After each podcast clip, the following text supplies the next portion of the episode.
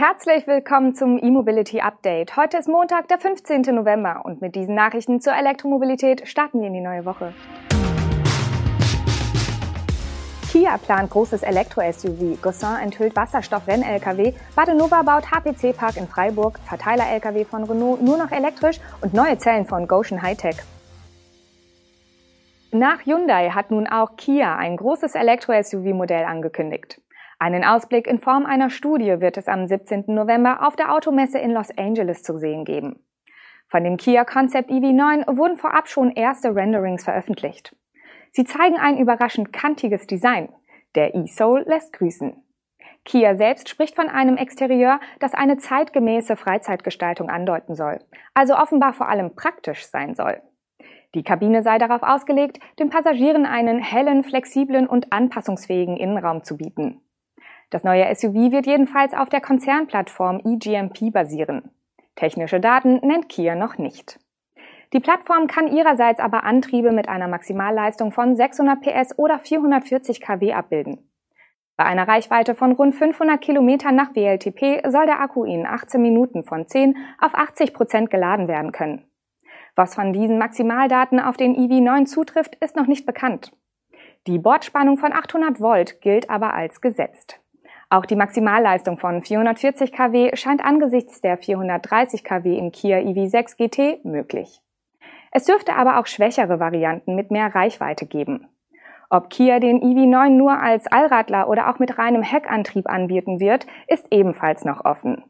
Auch die Konzernschwester Hyundai will am 17. November in LA mit dem Konzeptfahrzeug 7 einen Ausblick auf ein großes SUV namens Ioniq 7 präsentieren. Auch hier scheinen die Koreaner auf ein sehr modernes und kantiges Design zu setzen.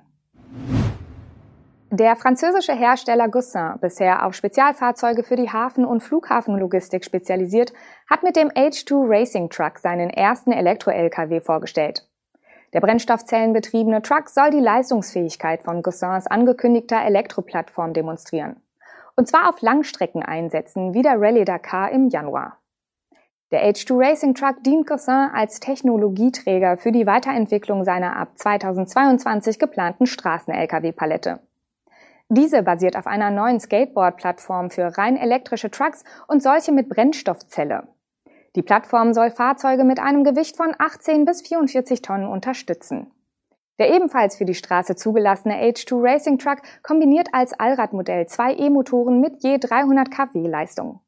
Als Energiespeicher ist ein Batteriepaket mit 82 Kilowattstunden verbaut. Hinzu kommt eine 380 kW starke Brennstoffzelle.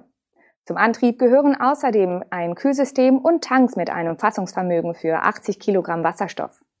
Die Reichweite unter Rennbedingungen gibt der Hersteller mit rund 250 Kilometern an, die Höchstgeschwindigkeit mit 140 kmh und die Tankzeit mit 20 Minuten.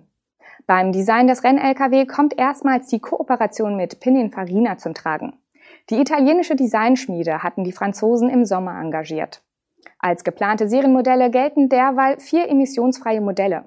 Eine Zugmaschine, ein autonomer LKW, ein Verteilerfahrzeug und ein Baustellen-LKW.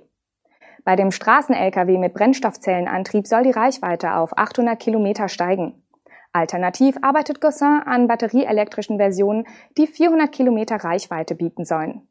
Deren Wechselakkus können in drei Minuten getauscht werden. In Freiburg hat der regionale Energiedienstleister Badenova mit dem Bau eines HPC-Ladeparks begonnen. Die Universitätsstadt im Schwarzwald ist bisher in Sachen Ladeinfrastruktur noch ziemlich unterversorgt.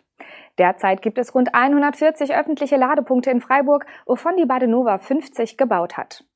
Der Freiburger Ladepark an der B31 soll die Unterversorgung lindern.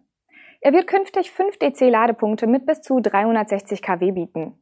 Hinzu kommen 8 AC-Ladepunkte mit bis zu 22 kW sowie Lademöglichkeiten für E-Bikes und E-Roller.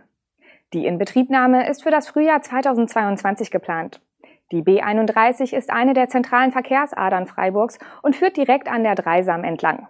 Mit seiner zentralen Lage soll der Ladepark sowohl für Bewohner der Innenstadt als auch für den überregionalen Transitverkehr und Touristen attraktiv sein. Renault Trucks wird in Deutschland ab dem Frühjahr 2022 seine Lkw für den Verteilerverkehr nur noch mit rein elektrischem Antrieb anbieten. Das betrifft das Modell D sowie den längeren D-White. Der Vertrieb der Baureihen von 16 bis 26 Tonnen mit Dieselmotoren wird eingestellt. Grundlage für diese Entscheidung sei sowohl die erprobte Marktreife der seit 2020 in Serie produzierten Lkw als auch die Förderung von bis zu 80 Prozent der Mehrkosten eines E-Lkw im Vergleich zum Dieseläquivalent. So Renault Trucks. Mit der Nennung des Förderprogramms ist allerdings klar, dass diese Entscheidung pro E-Antriebe nur für den deutschen Markt gilt.